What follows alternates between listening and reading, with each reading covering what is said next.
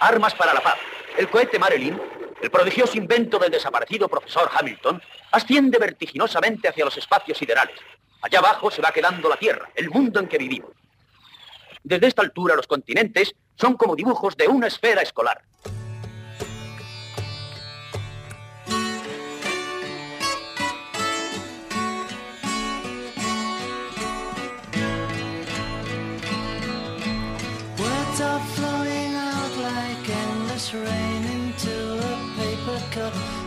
Slither wildly as they slip away across the universe. Pools of sorrow, waves of joy are drifting through my opened mind, possessing and Muy buenas, ¿qué tal? ¿Cómo estáis? ¿Cómo ha ido esa semanita santa? Eh? Espero que no se os haya quitado las ganas de viajar, porque ya sabéis que hoy tenemos un viaje a las estrellas. Yo soy Emilio García, aquí a mi lado mi astroflautista favorito, porque sabe tocar todos los instrumentos, o sea, todos. Es impresionante. Eso, eso vas a tener que explicarlo. Emilio. Sí, luego lo, lo, lo explica- lo explicaremos. Queda, queda muy mal, muy mal para quien no me conozca. Bueno, en, en el- en el- en los extras que hagamos del programa lo, lo explicaremos. Bueno, es, es Pablo Santos, por supuesto. Y en la cabina, como no, parecía increíble, pero es, es cierto, está todavía aún más guapa que antes de Semana Santa, nuestra increíble Ana Tamayo. Bueno, ya sabéis, estáis en un programa del Instituto de Astrofísica de Andalucía. Y bueno, Pablito, ¿cómo te ha ido esta Semana Santa? Pues estupendamente, eh, quitando el mal tiempo, que también por otro lado hace falta. Y bueno, además hemos estado respondiendo, no nos hemos ido de vacaciones totales, hemos estado respondiendo a un montón de mensajes pues que, que- que nos habéis escrito a nuestra dirección de correo. Mensajes, pues bueno, en los que hay desde saludos, sugerencias, astropreguntas y hablando de astropreguntas, hablando de astropreguntas hemos hecho los deberes y ya tenemos un montón de ellas contestadas en la web, que es Emilio universo.iaa.es. Y nuestra dirección de correo, que es Pablo. universo arroba ia punto es. Ya sé, Complicado, complicado. Cambiáis el punto por la arroba y, y ya lo tenéis. Bueno, pues sí, concretamente hemos respondido las preguntas de Jorge sobre cuasares, de Javier Falcó sobre el futuro del universo, de David Pérez Serrada sobre la materia oscura y la definición de masa, que nos preguntaron Chari y Cristina de Dios. Pero vamos, aún nos quedan muchísimas más, o sea que poquito a poco. Pues sí, pues sí, hay preguntas pendientes sobre microcuásares, sobre GRBs, sobre el concepto de fotón, sobre la evaporación de agujeros negros, universos paralelos, en fin. Poco a poco, de verdad, que intentamos de todo corazón, todo el equipo, pues resolver todas las que podamos, pero, pero son muchísimas, así que por favor, ser pacientes. Y por cierto, en este programa probablemente no nos dé tiempo, pero para el próximo prometemos contestar en antena alguna que otra astropregunta. Exactamente. Muy bien, pues ya sabéis, apaguen los móviles, abróchense los cinturones y prepárense a viajar. Ah, ¿qué, qué es esto que no lo hemos dicho? Esto es A través del universo. Comenzamos. En, en el cielo, los olvidados serán los primeros en ser recordados. Vaya por Dios, querido Felipe, perdóneme, que no le había visto. Es que se pone ahí al final de la mesa y nunca lo veo. No hay más ciego que el que no quiere ver. bueno, discúlpeme de verdad. Venga, ¿qué, qué, qué tal ha ido la Semana Santa? Pues, pues muy triste, mire usted, ya teníamos todo previsto en, en la cofradía a la que pertenezco, en la de la Santa Bola de Cristal de, de la Virgen de, de Cristal Ahumado. Y, y se puso a llover a mares, se puso a llover a mares como hoy. Claro, claro, y no pudieron salir. Pero bueno, hombre, no se ponga triste por eso, si la mayor, de las, la mayor parte de las cofradías no pudieron salir. No, no, sí, sí, sí, es que yo no me pongo triste por eso. ¿Ah, no? No, sí, me pongo triste porque había allí más de 30 astrólogos y ninguno adivinó que iba a llover. Si es que no, no puede ser. Acabáramos, ser. acabáramos. Bueno, mejor dicho, comenzamos. El acertijo.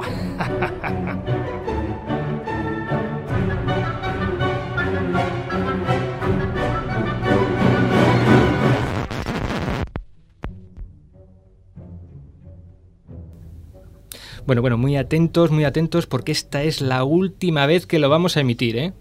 Bueno, capitán, díganos, ¿ve ya el agujero negro? Ya me estoy acercando. Estoy muy cerca, lo veo muy negro. He sacado el llavero linterna. Capitán, capitán, le, le- le oímos muy grave. Pues anda que yo te escucho como si tuvieras comido los lunis. Bueno, bueno, eh, eh, eh, efectivamente. Todavía me, me emo- me Sí, sí, emociones, sí, sí, todavía se me ponen los pelos. Como escarpias, Bueno, Pablo. pues mm, así, así mismo. Este, este es el último programa en el que vamos a mantener abierto el acertijo. Recordemos, en el próximo programa vamos a decir la solución y los ganadores, si es que los hay. Y recordemos, bueno, que, que cuál era el acertijo. Bueno, el acertijo, pues definitivamente. ¿Qué consistía? Pablo, el acertijo en, era... en- que Eh. nuestros oyentes contestaran a porque la voz del capitán, cada vez que se iba, escucha- eh, se iba acercando a nuestro agujero negro favorito, Parrita X8, pues se iba haciendo nosotros en el estudio, le íbamos escuchando esa voz cada vez más grave. eso es.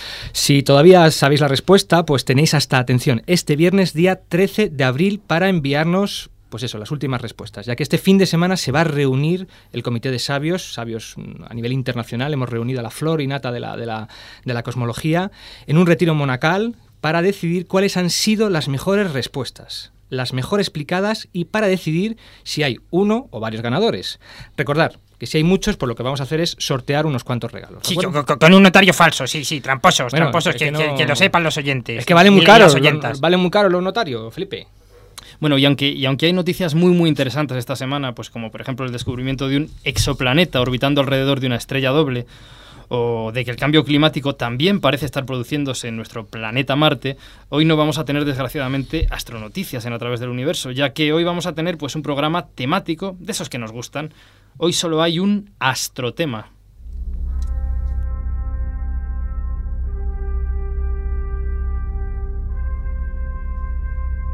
Astrotema.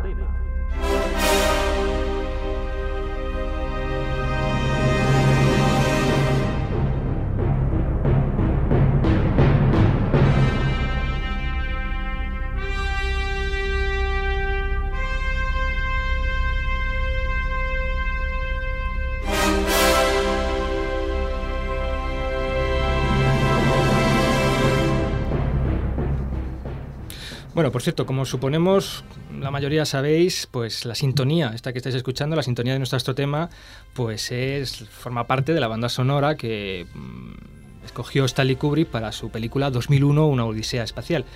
Y probablemente yo creo que hoy viene más al pelo que nunca, ¿no, Pablo? Pues, pues así es. Este, este fragmento de Así hablaba Zaratustra de Richard Strauss, que utilizó Kubrick, pues nos sirve para recordar que este año se cumple el 50 aniversario de la puesta en órbita del primer satélite artificial de la Tierra, el satélite ruso Sputnik 1, que marcó el comienzo de la exploración espacial y para celebrarlo, en A través del universo hemos decidido dedicar nuestro astrotema de hoy a la llamada astronomía desde el espacio. Pero, como siempre, en A través del universo, pues nos gusta romper moldes e ir un poquito por delante. Hemos mandado ya un nombre a un agujero negro, la nave entera ha ido y ha vuelto del centro de la galaxia. Así que hoy queremos hacer un hito histórico en la historia de la radio española, internacional y galáctica. Hoy queremos convertirnos en el primer programa de radio con una sonda espacial viajando por el cosmos. Así que hoy, más que nunca, esto va a ser una auténtica odisea espacial.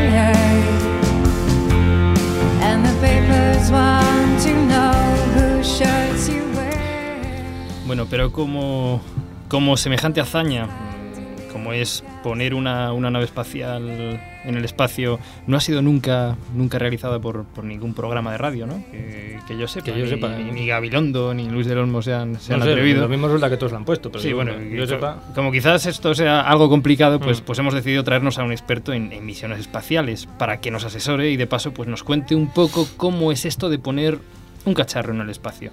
Se trata de Antonio López del Instituto de Astrofísica de Andalucía. Decir que Antonio pues hizo la carrera de Ciencias Físicas en la Universidad de Granada en la especialidad de Electrónica.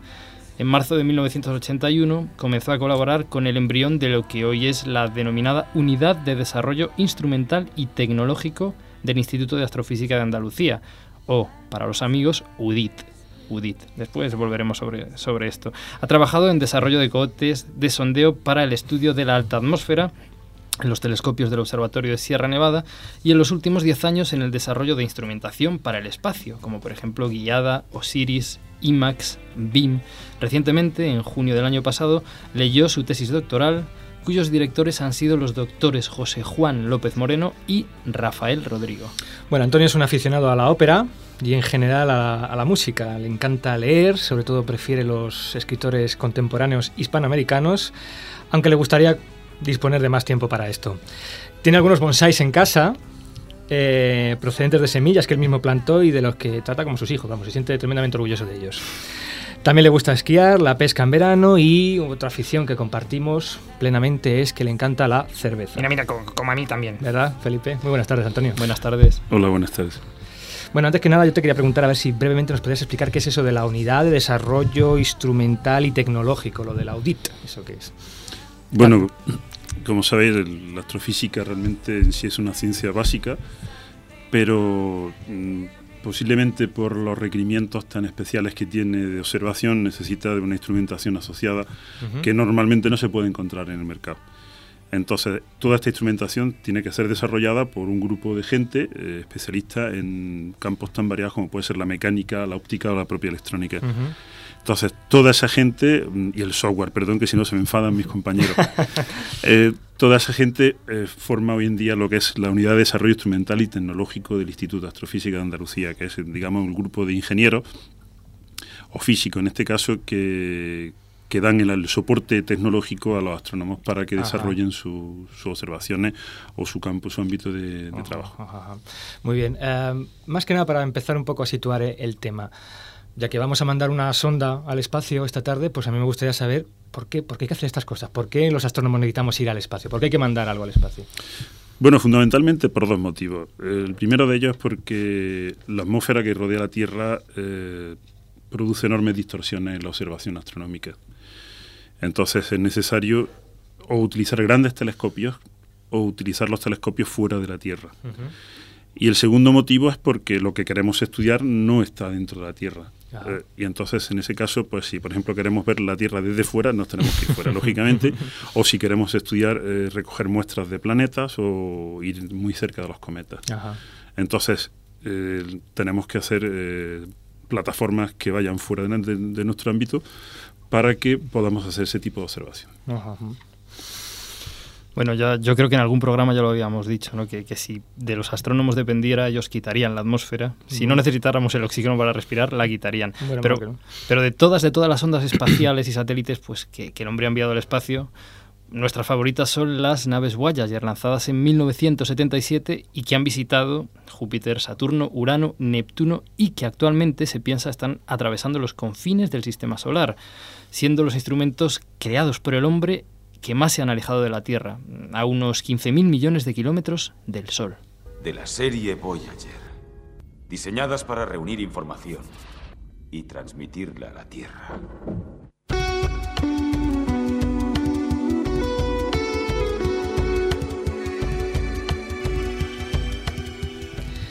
Pero lo que más nos gusta de las Voyager es que, aparte de su misión científica, llevan un disco de oro. Un disco de oro, bueno, int- interesante eso, ¿no? Sí, un disco de oro con una serie de mensajes ideados por Carl Sagan y bueno, un comité de científicos eh, capitaneado por Carl Sagan, en caso de que, bueno, pues en un futuro muy, luja- muy lejano, pues pudiera alcanzar esta sonda una posible civilización extraterrestre inteligente. Así que hemos decidido que nosotros vamos a mandar también en nuestra sonda pues, nuestro propio mensaje al espacio. Vamos a lanzar nuestra propia Voyager, a la que hemos bautizado como la Parrita Girl 1. Ahora es cuando-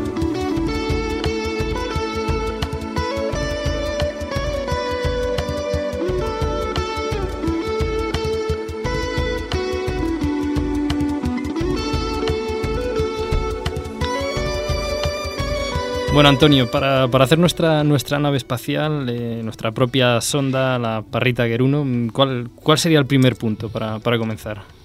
Pues eh, lo primero es saber con qué presupuesto contamos para hacerla. Pues presupuesto. ¿tú- tú cuántos llevas ahí? Espera, a ver que, espera que, que- que yo cuento. Aquí tengo dos, tres. Si hay otro más, a ver.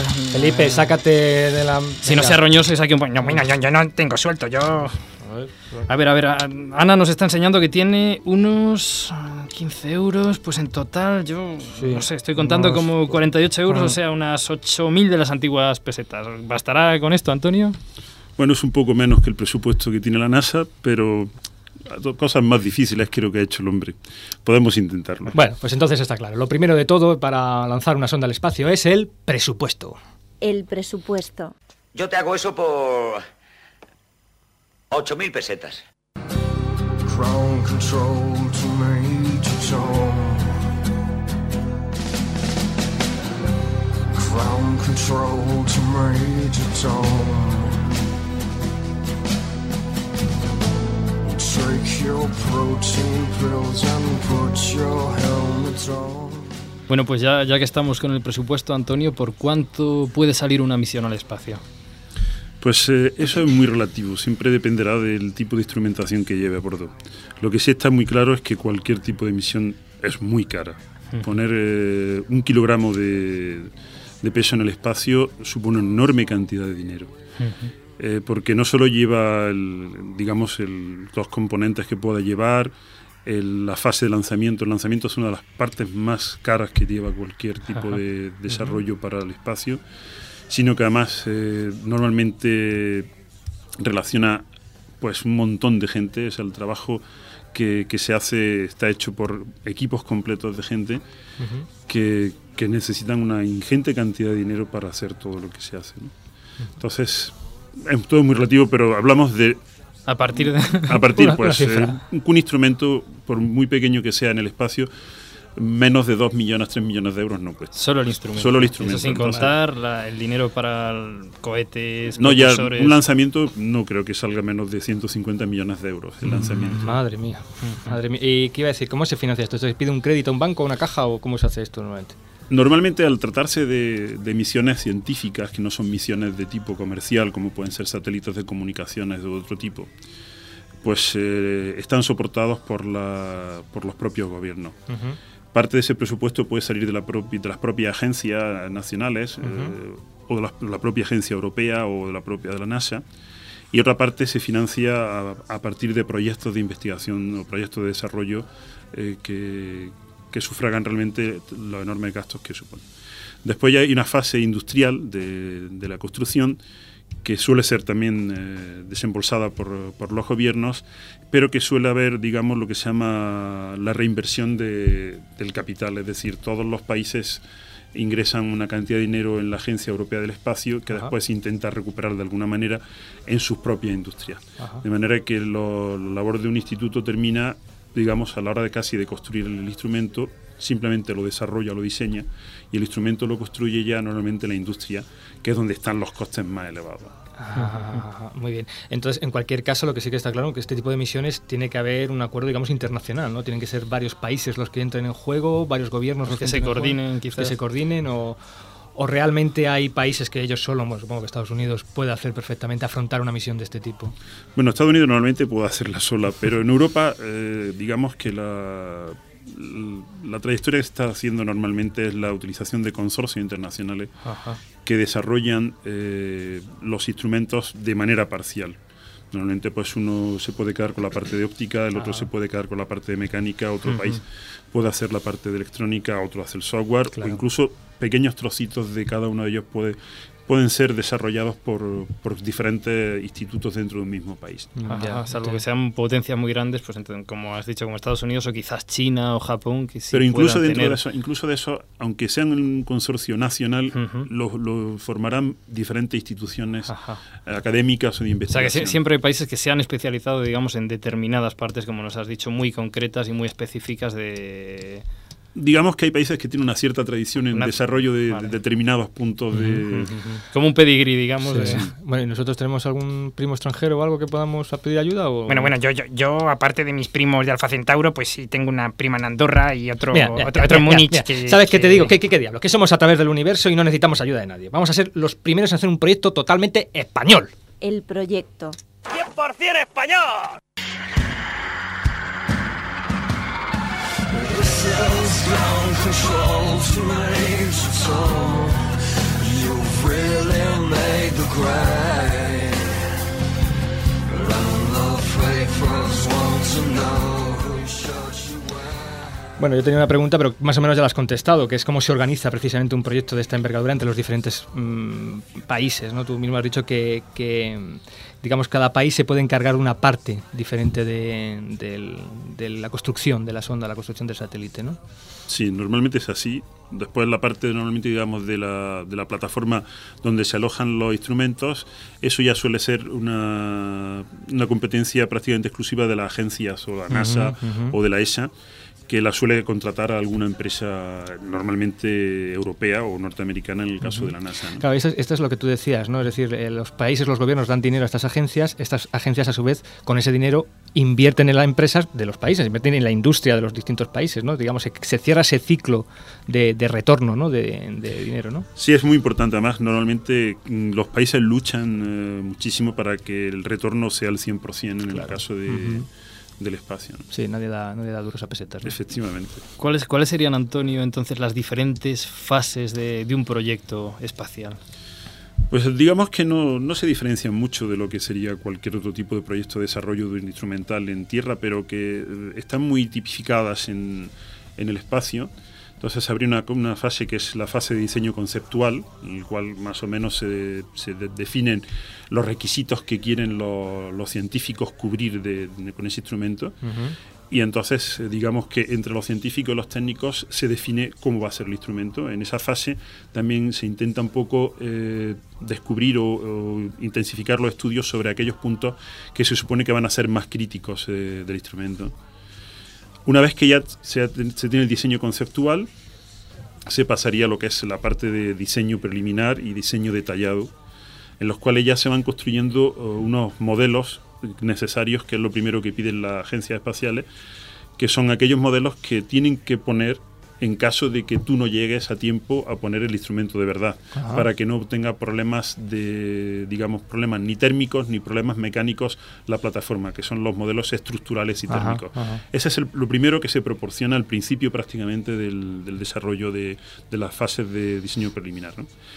Una vez que ya tenemos el diseño preliminar aprobado, pasaríamos a un diseño detallado y pasaríamos a la construcción. Después de la fase de construcción ya eh, tendríamos una, una una, digamos una- una- un modelo que es el modelo de ingeniería, que es el modelo funcionalmente idéntico al que va a haber, pero con Ujú. componentes, digamos, no altamente cualificados, no tan caros como pueden ser los espaciales. Posteriormente ya pasaríamos a un modelo para cualificar, modelo al cual someteríamos a las pruebas y ensayos que, que tienen todas las ondas espaciales. Y después tendríamos, construiríamos el modelo de vuelo, que es el que normalmente vuela, Vuela. aunque no siempre, y el modelo de repuesto. Digamos que esos son la fase ya de, de construcción. Y por último sería la, la fase de, de lanzamiento De y lanzamiento. explotación. O sea, Bueno, tenemos, bueno. tenemos diseños conceptuales Pues, preliminar, vale. detallado, la construcción, las pruebas, Las los pruebas, ensayos, bueno, un montón. Hay que, hay que repartirse. diferentes modelos, el hay que- lanzamiento. hay que repartirse el curro, Pablo. Hay que repartirse el curro. Bueno, bueno, yo, yo, yo, yo me encargo de las comunicaciones y si me dejáis, porque Bueno, además soy el más bueno. indicado. Todo el, todo el día estoy hablando con el más allá. Bueno, es verdad, la verdad que al menos quiere participar, Felipe. Estoy muy orgulloso de ti. Bueno, vamos, por lo tanto, que, que el tiempo apremia y más en radio, hay que hacerlo en 55 minutos. Vamos con el meollo del asunto. ¿Cómo se hace una sonda espacial? Y empezamos por... El diseño. Eso se arregla con cuatro contrachapados, una pecera, un poco de aguarrás y arriba.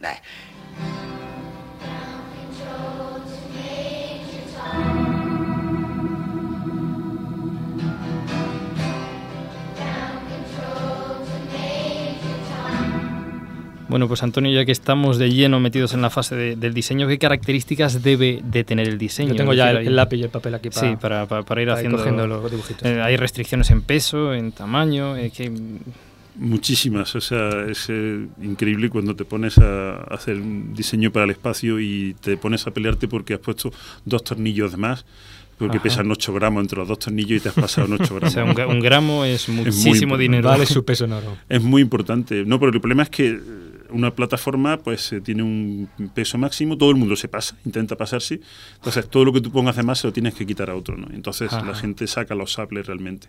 Entonces hay muchas eh, restricciones en peso, suele haber bastantes restricciones en tamaño y hay muchas restricciones en consumo de potencia eléctrica, porque normalmente cuando ya esté en fase operativa el, el instrumento va a funcionar con los paneles solares. Los paneles solares van a proporcionar eh, la energía que está medida para cada instrumento. Para cada instrumento, muy bien. Y por cierto, ahora que hablar de instrumentos, de los componentes mecánicos, eléctricos, ópticos, estos componentes, ¿de dónde los sacamos? ¿Lo digo por ir al, ca- al campo ahora o son componentes especiales? como Pues son componentes normalmente especiales, son componentes cualificados por las agencias espaciales para que se puedan colocar en, en sus diseños y suelen ser componentes muy caros. Eh, por deciros una cosa, un orden de magnitud, cuando tú puedes utilizar un microprocesador que comercial puede costar 2 euros o 3 euros, pues eh, a lo mejor en, para el espacio puede costar ya 2.000 o 3.000 euros. Ahora me entiendo la pasta que cuestan. Madre mía. madre mía, madre mía. Bueno, bueno, yo, yo, yo he conseguido los componentes por, por un catálogo, eso, eso va bien, ¿no? Bueno, Yo- bueno, Felipe, lo que hay. Mira, con 8.000 pesetas lo que hay. Así que vaya montando todo el asunto, que nosotros vamos a pasar Sí, sí, unos yo- yo- breves... yo- yo me encargo ya. A Vamos, esto, esto del bricolaje. vamos a pasar unos breves consejos publicitarios. Sí, sí, como lo oís. Es triste, pero como ya sabéis, el programa cuenta con un presupuesto cero. Y estamos pues intentando sacar unas pelillas para al menos pues comprarle al reportero urbanita un equipo como Dios manda y para pues, mandar esta misión al espacio. Así que sí, es triste, es- pero nos hemos vendido a la publicidad. ¿Qué se le va a hacer?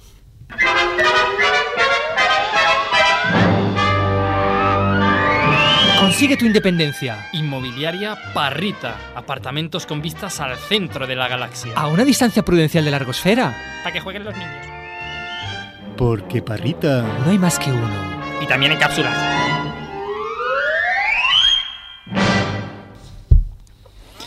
Bueno, bueno, bueno. Pues, pues nada, ya, ya está. Un punto de soldadura aquí, a ver, corto por aquí, otro por allá. Bueno, bueno, esto me está quedando niquelado. Uy, que me cortó el dedo. Bueno, aquí bien, el, ¿eh? el- el microprocesador este, ahí. Cuidado que se le ha quedado ahí el- Espera un el- poco, sí, sí. un poco de, uy, Ya un está, poco ya de, está, yo- yo creo que eso ya de está, silicona. Ya está, ya está, ya está. Bueno, papel, pues papel, papel de papel platina, papel de este de. Échale la cinta aislante. Bueno, de el- bueno, ya lo ha dicho Antonio, una misión espacial pues se va a enfrentar con muchas situaciones críticas e imprevistos y nada puede fallar. Así que, él lo ha dicho, aparte de que los componentes sean especiales, pues hay que testear todo una y otra vez, una y otra vez, pruebas y pruebas y pruebas y más pruebas. Las pruebas. Si con afición y entusiasmo se vencen los obstáculos.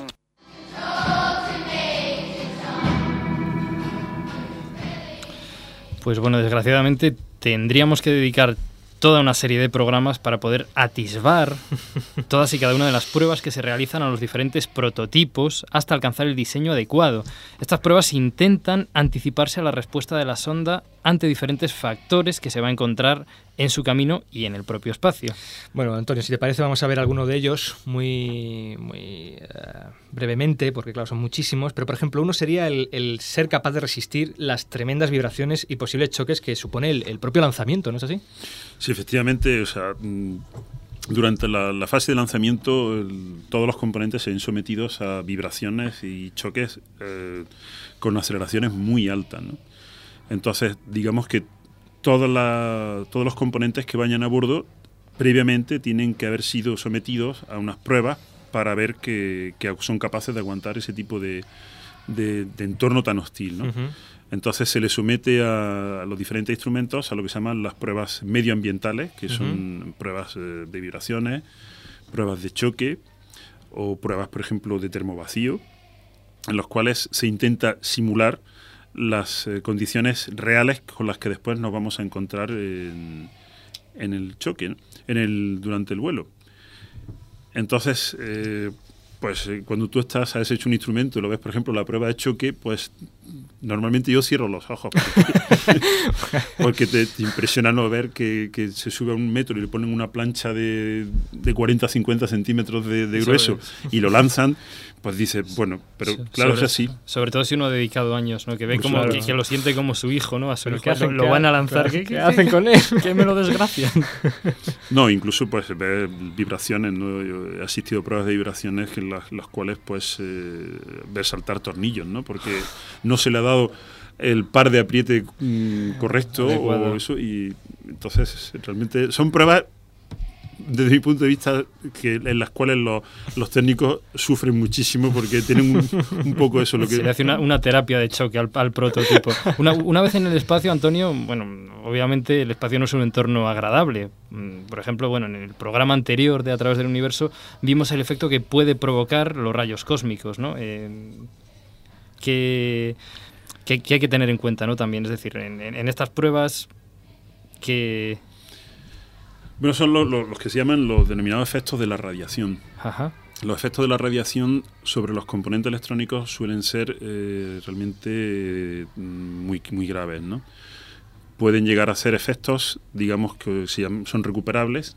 Hay unos efectos que pueden recuperarse simplemente encendiendo y apagando otra vez, o sea, apagando y Ujú. encendiendo el equipo nuevamente. Ujú. Pero puede haber llegar a tener eh, efectos ya de, de destrozo en, el, en cualquier componente, ¿no? O sea, un rayo cósmico te puede freír perfectamente Absolutamente. un componente electrónico. componente Es decir, que estos tienen que tener algún tipo de blindado Eso es, especial contra eso no hay, blindaje. no hay nada que hacer o... Pues eh, se utilizan componentes eh, cualificados para vuelo que ya están protegidos hasta cierto punto en radiación. Eh, se utilizan blindajes de, de metales. Se utilizan blindajes de metales para que no para impedir que la- la- esa radiación incida directamente sobre los componentes electrónicos. Y después hay otro tipo de digamos de, de metodologías que se utilizan. ¿no? Que se utilizan. Pero es- la radiación realmente es un fuerte enemigo para, para los componentes, e incluso dependiendo también de la duración de, De la de la duración y de las propias órbitas. ¿no? Hay Ajá. En las cuales nos vamos a encontrar más radiación que en otras, y de- dependiendo también de la duración, si son eh, de larga duración normalmente las misiones, eh, hay una cosa que se llama la dosis total de radiación, que es lo que es capaz de admitir un componente durante Un X componente, tiempo, ¿no? antes de, de sucumbir. Bueno, bueno, apa- aparte de todos estos peligros del espacio, pues otro peligro al que se va a enfrentar nuestra sonda, pues va a ser a uno que no tiene origen natural, sino todo lo contrario. La propia ambición del hombre por conquistar el espacio ha hecho que este, al menos en la órbita de la Tierra, esté lleno de lo que se llama basura espacial. Y el espacio está hecho un asco. Ground control to base. Sí, porque actualmente hay unos 10.000 objetos catalogados de diferentes tamaños orbitando en torno a la Tierra, aunque se estima que puede haber más de 50.000. La mayoría pues son restos de antiguos satélites y cohetes que se convierten en un verdadero peligro, pues un impacto con uno de estos re- restos, pues incluso con un simple tornillo o una pieza minúscula, puede acabar con nuestra misión. ¿Esto es cierto, Antonio?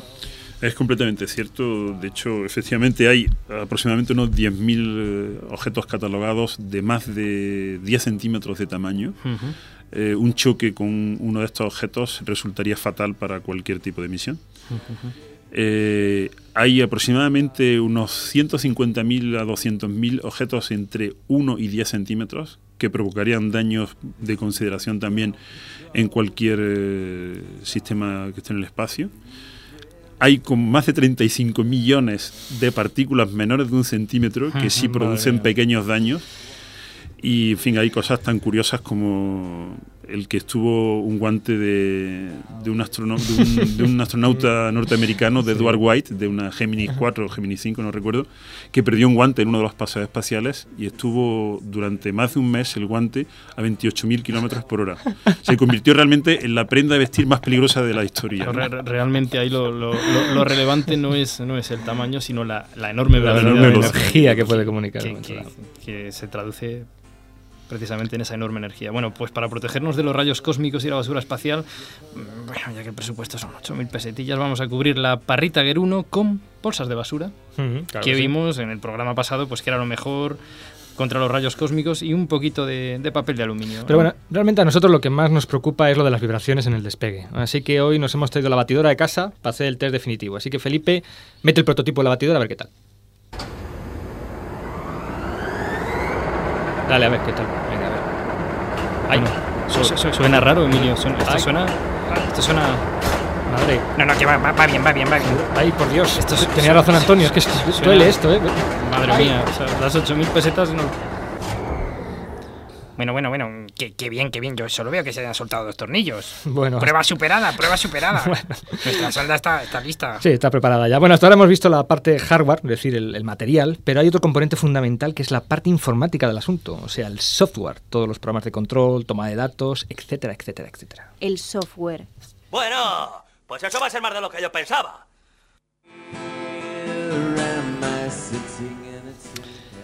¿Qué características debe tener, Antonio, el software espacial que va, que va en estas ondas, en estas naves? Pues este software eh, debe ser fundamentalmente fiable. ¿Cómo se llega a esta fiabilidad? Pues eh, se llega a través de, de unos, de unos- de unos- unos ensayos exhaustivos de lo que se llama la validación del software, que suelen ser procesos larguísimos y bastante complejos. Digamos que es un proceso eh, iterativo, es decir, nosotros vamos, tenemos que probar todos los software, se tienen que probar 250 puntos del software y si en el 249 hemos encontrado un problema y hay que tocar alguna parte del código del de la programación, pues teóricamente tendríamos que empezar otra vez desde el número uno. Con lo cual significa pues que puede llegar a ser interminable. Digo teóricamente porque la práctica realmente, el- afortunadamente, el desarrollo del software hoy en día nos permite, digamos, aislar códigos en- Ujú. por partes de manera Ujú. que no se vean afectados unos unos con otros. ¿no? Pero es un proceso largo y tedioso, la de validación del software. Y es una de las cosas en las que la agencia europea se inciden cada día más, ¿no? en los procesos de validación. Hay una normativa que se tiene que cumplir y que... Rajatabla, ¿no? Rajatabla, ¿no? Bueno, pues afortunadamente nuestro software lo ha diseñado el astromático, o sea que bueno, no va a haber problema con eso. Y por cierto, hablando del astromático, él va a ser el protagonista de la siguiente fase. Una vez superadas todas las pruebas y test posibles, la fase definitiva y crucial, el lanzamiento. El lanzamiento. A eso lo levanto yo con dos kilos de pólvora. Ici, tour de contrôle la fusée, racontez-nous le ciel. La radio voudrait avoir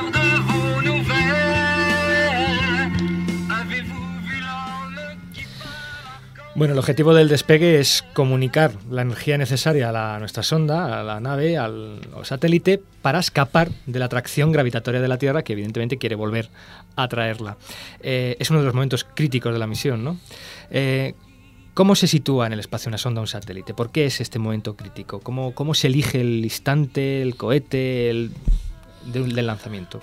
Bueno, pues el lanzador va a depender mucho de la velocidad que queramos alcanzar en la sonda, del peso de la sonda, del tamaño. Entonces podemos escoger grandes lanzadores, eh, sondas soviéticas, el Ariane, o pequeños lanzadores, dependiendo de, del, digamos, del tamaño y del peso que tengamos en eh, nuestra plataforma. Después eh, tendremos que tener en cuenta lo que se llaman las ventanas de lanzamiento.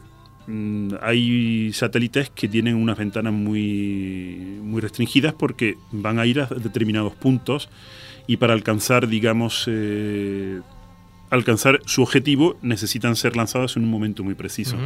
Ha habido veces que realmente eh, ha habido misiones en las cuales, por ejemplo, yo he trabajado, la misión Rosetta, que se tuvo que posponer el lanzamiento por problemas en, un- en uno de los cohetes. Y eso supuso cambiar el objetivo. Tuvimos que cambiar el, el cometa al que íbamos porque el, el cometa al que supuestamente íbamos a ir en el primer momento ya no llegamos.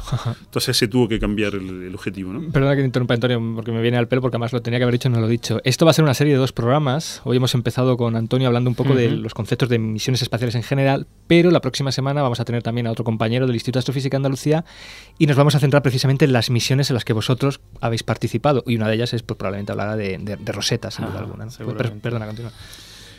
Entonces, eh, fundamentalmente se, se eligen ventanas de lanzamiento por proximidad del planeta en un periodo de tiempo y, y entonces suele ser bastante, suelen ser bastante cortas y muy críticas para cumplir. ¿no?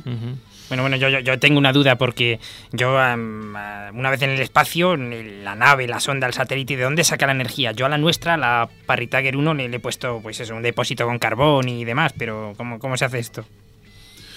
Pues eh, normalmente se utiliza energía eléctrica a partir de los paneles solares que se despliegan Durante una primera fase incluso pueden llegar al- algunas baterías lo- los componentes antes de desplegar su- sus paneles solares. Hay, eh, hay eh, satélites que llevan propulsión nuclear.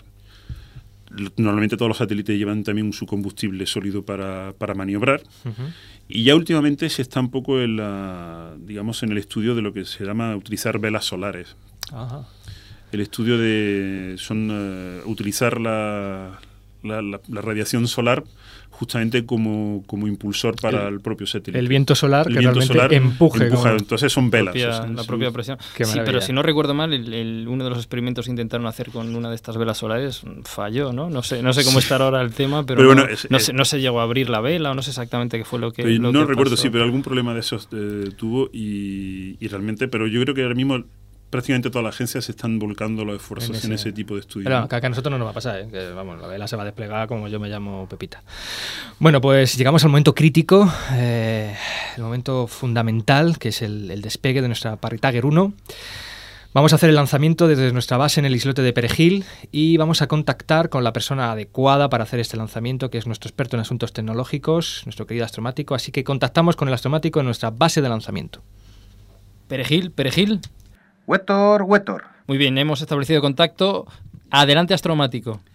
Bienvenidos al incomparable islote de Perejil, territorio español elegido por ser el más alejado de cualquier núcleo de población, desde donde vamos a realizar el lanzamiento de la misión Parritager 1 y nos acompaña hoy Blanquita, que nos va a prestar su colaboración para las diferentes tareas de comprobación en el lanzamiento. Hola Blanquita. Sí, yo también estoy muy emocionado. Estamos a menos de dos minutos del lanzamiento y como pueden ocurrir tantas cosas en una misión espacial, no está de más cruzar los dedos y pedir un poco de suerte. Y para ello vamos a parafrasear al astronauta estadounidense Alan Shepard. Santo parrita nuestro, no dejes que la caguemos. Y ahora escuchemos el himno patrio. Bueno, astromático, venga, que no tenemos tiempo. Efectivamente, tiempo menos 60 segundos. Comenzamos la secuencia de comprobación. Blanquita nos dirá B si el sistema está listo y va si no lo está. Sistemas de vuelo. Sistema de guiado. Enlace de comunicaciones. Sistemas de propulsión. Todos los sistemas están listos. A menos 15 segundos ponemos en marcha los motores secundarios. A menos 10 segundos tendremos el motor principal puesto en marcha. Per- perdón, astromático, ¿podría hacer la cuenta desde 5? Es que vamos muy pillados de tiempo.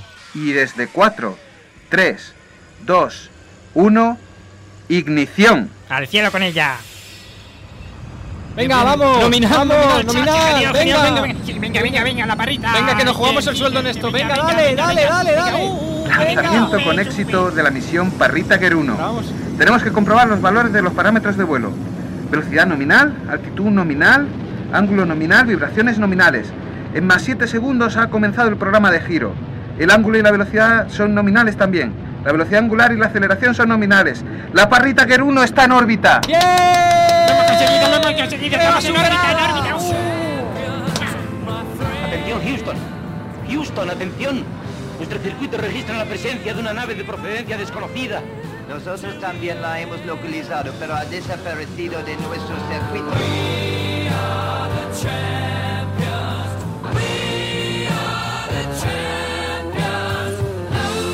Qué momento, qué momento, Qué momento, Emilio. Increíble, increíble. Bueno, a través del universo ha logrado Ah. ser el primer programa de radio en tener su propia sonda La, botella de champán, espera.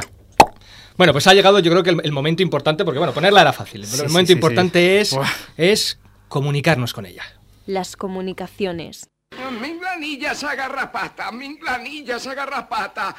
Pepe, Pepe, somos nosotros. ¿Dónde estás? Contesta. Hello, hello.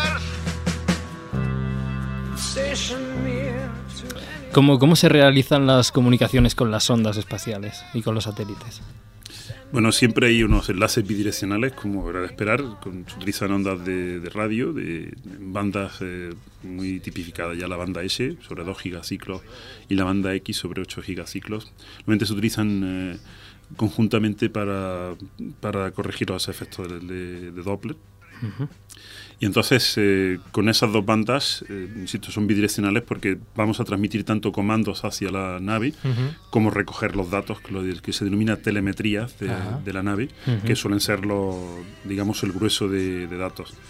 Y ya, claro, dependiendo de la distancia a la que esté, podremos eh, tener velocidades mayores de transmisión en datos o, o menores. ¿no? Claro, estamos limitados realmente por esa velocidad que es, que es la de la luz, ¿no? Es decir, Efectivamente, o sea, vamos a la velocidad de la luz, pero mm, podemos llegar a tener hasta 50 minutos de, de transmisión. en- de retraso. De retraso, ¿no? Es decir, que si uno le tiene que decir a la sonda gira a la derecha, eso tarda 50 minutos en llegarle a la pobre sonda y se puede haber.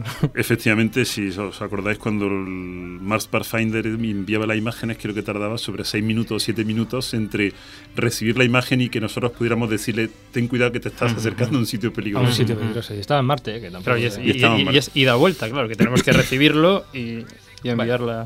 Bueno, yo creo que ha llegado el momento clave, yo creo que ha llegado el momento fundamental de que la parrita Geruno pues dé su mensaje, su mensaje al universo, un mensaje de paz y de concordia. Adelante. Ahí está, ya la escucho, ya la escucho, ya la escucho. Qué maravilla. ¿Qué es eso? Felipe, ¿qué es eso? Felipe. Quiero mi sección. Felipe. Quiero mi sección. Por el camino. Quiero mi sección. Quiero mi sección. Mira, esto es. Capa- ¿Qué?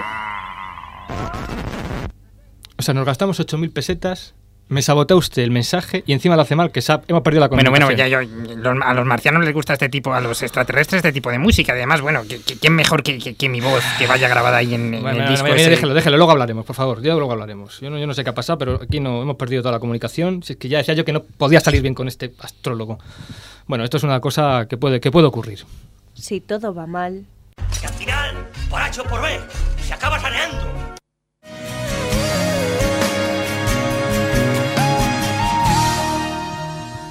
Bueno, Antonio, ¿cómo, ¿cómo se evitan este tipo de cosas en las misiones de mayor presupuesto que 8.000 pesetas? Porque, claro, ahora no puedo mandar... Yo tengo ganas de mandar al Felipe allí a que la Yo- yo- yo pero- voy, sí, yo voy, yo voy. Me cuesta el, el más collar que el perro, pero vamos, ¿cómo, ¿cómo se hace esto habitualmente?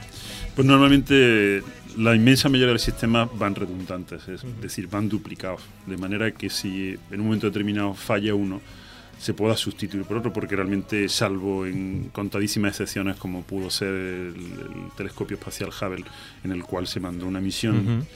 eh, expresamente para repararlo, pues normalmente no se reparan. No se Entonces, eh, normalmente se llevan los sistemas redundantes, eh, hay estudios de fiabilidad, O sea, perdón que te cuente. Todo esto que nos has contado, o sea, todo esto encima hay que hacerlo dos veces. Do- sí, O sea, que, que- que habríamos necesitado 14.000 pesetas. 14.000, mínimo. bueno, 16.000, ¿no? Es verdad. Bueno, con el efecto yo- doble se quita. Estaba yo, estaba yo. con- Esto de multiplicar en antena no se me da bien. Bueno, o sea que ya, bueno, para la próxima ya lo sabemos, que hay que repetir, que hay que repetir todo. Bueno, eh, de- desgraciadamente por no saber esto de la redundancia hemos puesto un trozo más de basura en el espacio. Y bueno, es que así no se pueden hacer las cosas. Las cosas hay que hacerlas como se hicieron con las Voyager, que, que- que- que siguen ahí desde hace más de 30 años y siguen danzando.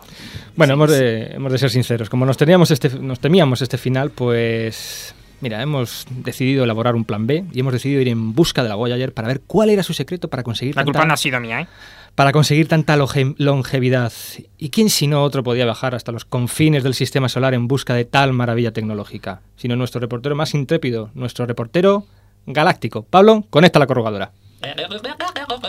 Capitán, capitán, ¿nos escucha, capitán? ¿Nos oye? ¿Nos escucha? Morir de así es ¿Qué pasa? Capitán, capitán. Con Chihuahua.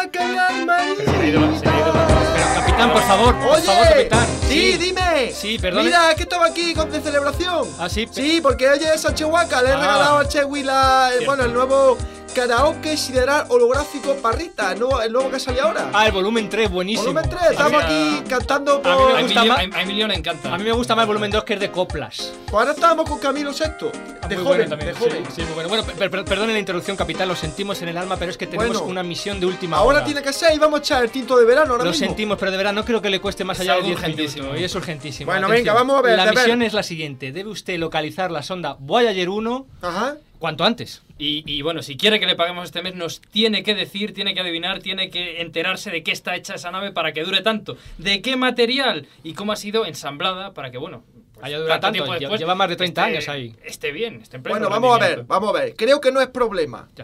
Primero, vamos a localizarla. Chihuahua, siéntate ahí.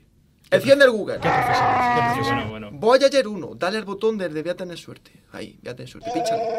Oye, localizada. Muy bien, confiamos Tenemos en las coordenadas. Bueno, pues venga, vamos para allá. Adelanta por ella. Chehuaca, ponte el cinturón. Vamos allá. Velocidad zurda.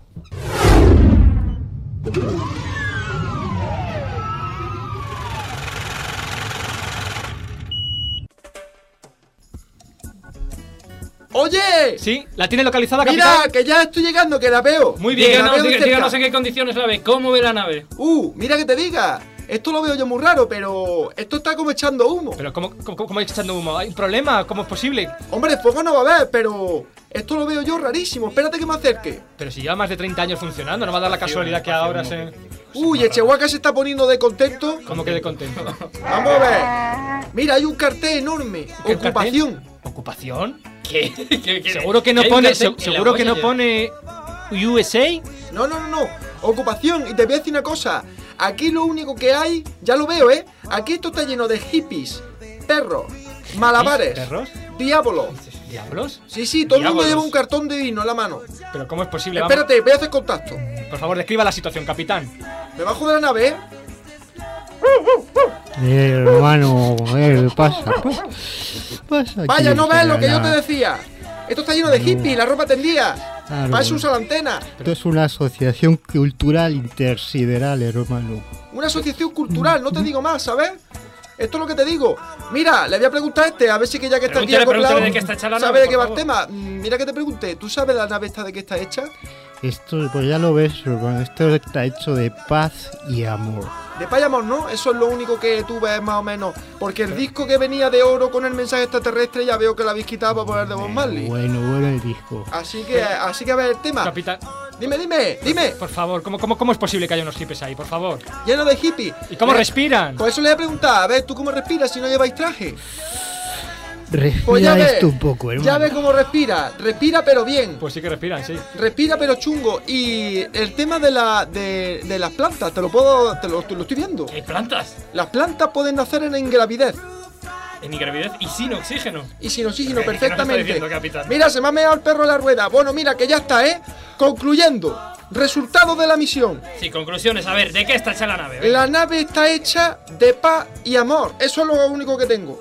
Y ya está. Y que las plantas pueden crecer en ingravidez. Muy bien, de, gracias una vez más, capitán. Puede seguir con su karaoke si Pues vamos, que nos quedaba una de Rafael. Venga. Des- desconecto la corrugadora. Desconecta, Hasta luego. Bueno, Bueno, Pablo, bueno. pues ya sabes, o sea. Sabemos ya Pues- dos cosas: que la Voyager está ocupada por hippies, Que está hecha de paz y amor. que está hecha de paz y amor, y lo de las plantas, que crecen en inglés. No sé a qué plantas se, se refería. Pues ni, ni yo, ni yo. Ni bueno, saberlo. vamos ya enfilando los últimos minutillos de este histórico programa, sin duda alguna. No ha salido del todo bien la comunicación por culpa de este astrólogo nuestro, pero desde luego la asistencia técnica ha sido sencillamente La magistral. asistencia de Antonio López ha sido, bueno, Muchis- gracias a eso con 8.000 pesetas hemos podido hemos por menos poner un poquitito más de basura espacial Más de en el basura espacio. espacial. bueno, Antonio, muchísimas gracias de parte de todo el equipo de A través del universo. Como siempre, invitarte a que vengas en otro programa, que nos sigas contando cosas sobre, sobre los trabajos que hacéis en la, en la audit del Instituto de Astrofísica de Andalucía. Y lo dicho, muchísimas, muchísimas gracias. Y- Gracias a vosotros y ha sido un placer. y creo que te lo has merecido bien. Nosotros nos hemos gastado 8.000 pesetas, pero tú te has merecido tu regalito, que es como siempre una canción. En este caso, el rey vuelve al programa, Elvis Presley vuelve a sonar en A través del universo con una maravillosa canción compuesta por Mark James y grabada por Elvis allá en el año 1969, Suspicion Mind.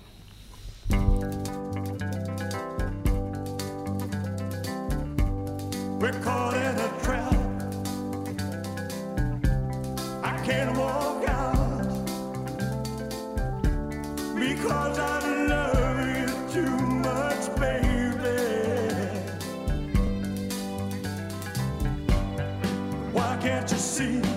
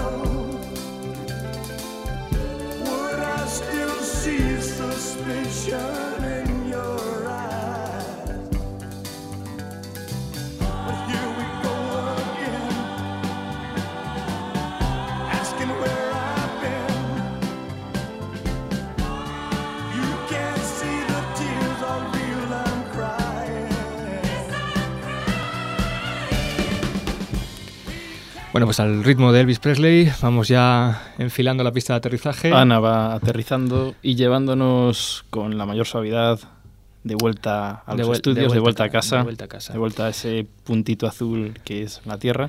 Bueno, pues muchísimas gracias de nuevo a nuestro invitado. Daros un besazo muy fuerte a los que estéis allí y ya está, que nos vemos la próxima semana.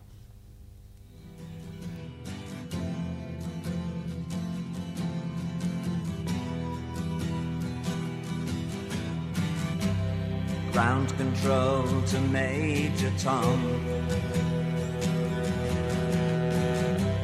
Ground control to Major Tom. El espacio no es hostil para el hombre, simplemente le es indiferente. Carl Sagan. Ground control to Major Tom. Commencing countdown engines on. Check ignition and may God's love be with you.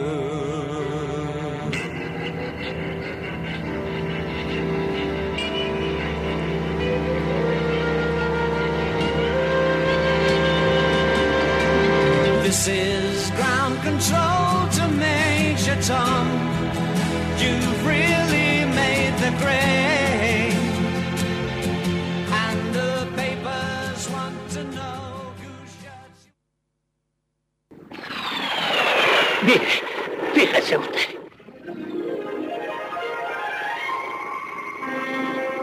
Que sea así.